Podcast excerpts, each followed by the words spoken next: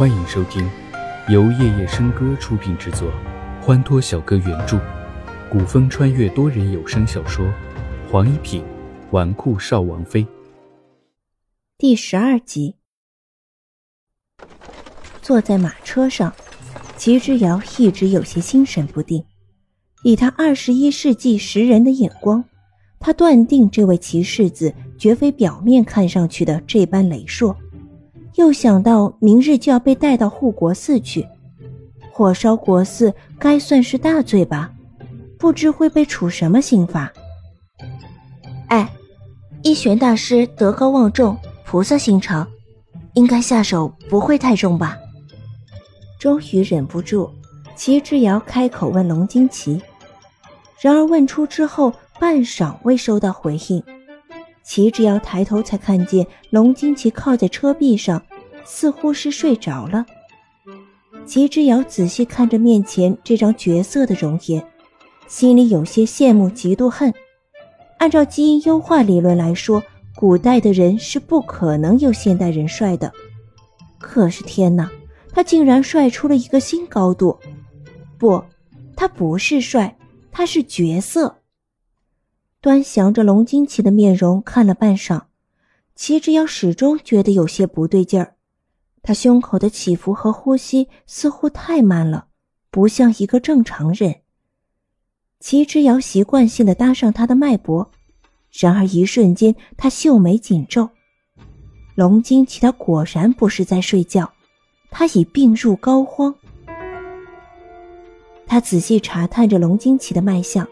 发现他竟然身带剧毒，而且这种毒在他体内潜藏了至少有十年之久，肯定有高人每年为他输送真元，延缓毒性发作，且以药养身，否则他早就被剧毒侵蚀，心力衰竭而亡。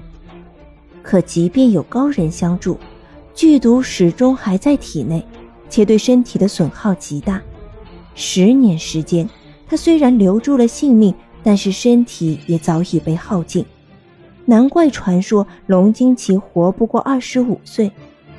齐之遥看着龙金奇的脸，若他现在不救他，他连今夜都活不过。他掀开车帘，看现在正行走在闹市之中，前方正是京城中最大的酒楼、兼营饭馆和客栈。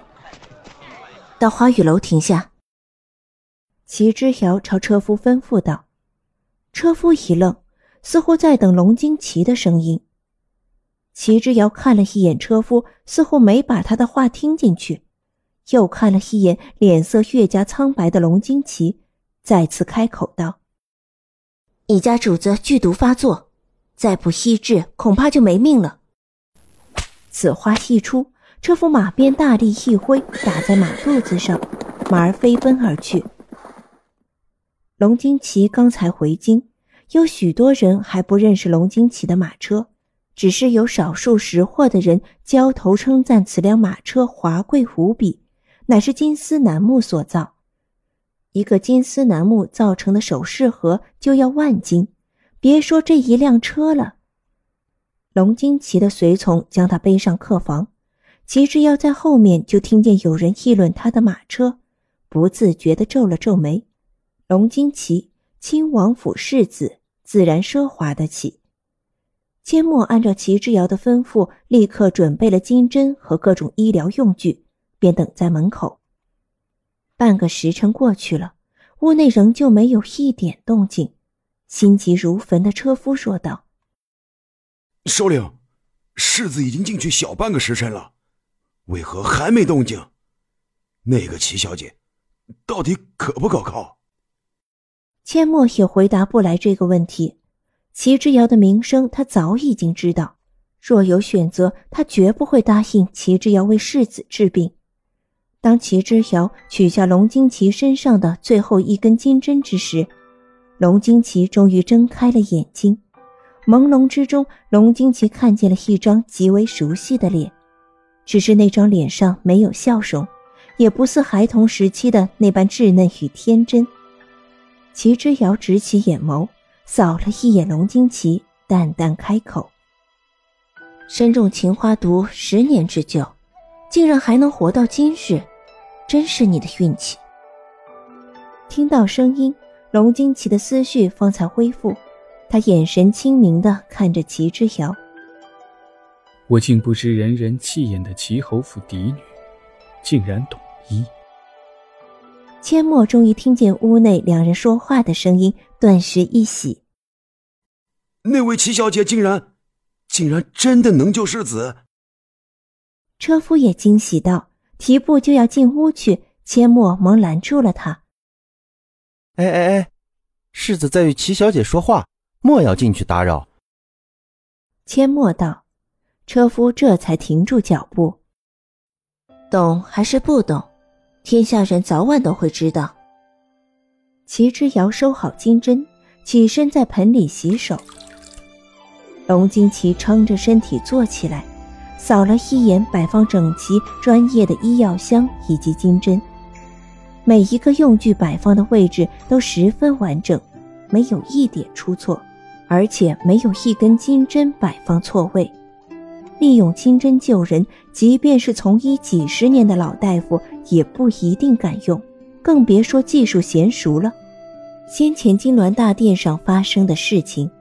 以及他在皇宫门口看到他面对叶思云的挑衅和陷害所做出的一系列反应，纷纷闪现在脑海中。传言在黑帝手中的银环蛇，怎么会在他手里？令他更加百思不解的是，他竟然能从君夜邪手中夺回战天戟。齐之遥似乎比他想象中更神秘。切莫。龙金奇开口唤他的随身侍卫，阡陌闻声立刻推门进去，便看见自家主子完好的靠在床榻上。殿下，飞鸽传书告知一玄大师，火烧护国寺之元凶，我已替他处理完毕，请他放心。阡陌一怔，扫了一眼齐之遥，随之似乎明白了什么，便领命而去。是。属下这就去。阡陌出门，齐之遥方才开口道：“知道知恩图报，还算你有良心。”这句话本不那么好听，但是龙惊奇竟然笑了起来，唇角弯出一道好看的弧度。他说：“知恩图报，龙惊奇自然知道，只是不知道齐小姐是否有兴趣谈一桩交易。”没兴趣。现在他们已经两清，齐之遥一直认为龙惊奇并非寻常好招惹之人，还是不沾染为妙。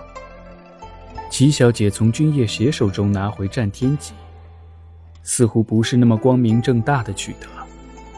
若君夜邪一旦发现自己着了你的道，说重点。齐之遥擦手的动作一正，脸色镇定起来。你帮我解毒，我帮你解决君夜邪之事，如何？你帮我打发一个江湖混混，换得一条命，齐世子，你可真会做生意。打发君夜邪，他自然也有办法，只是有些麻烦罢了。而龙惊奇，他断定是一个比君夜邪更难招惹的主。多人小说剧《黄一品纨绔少王妃》，感谢您的收听，更多精彩内容，请听下集。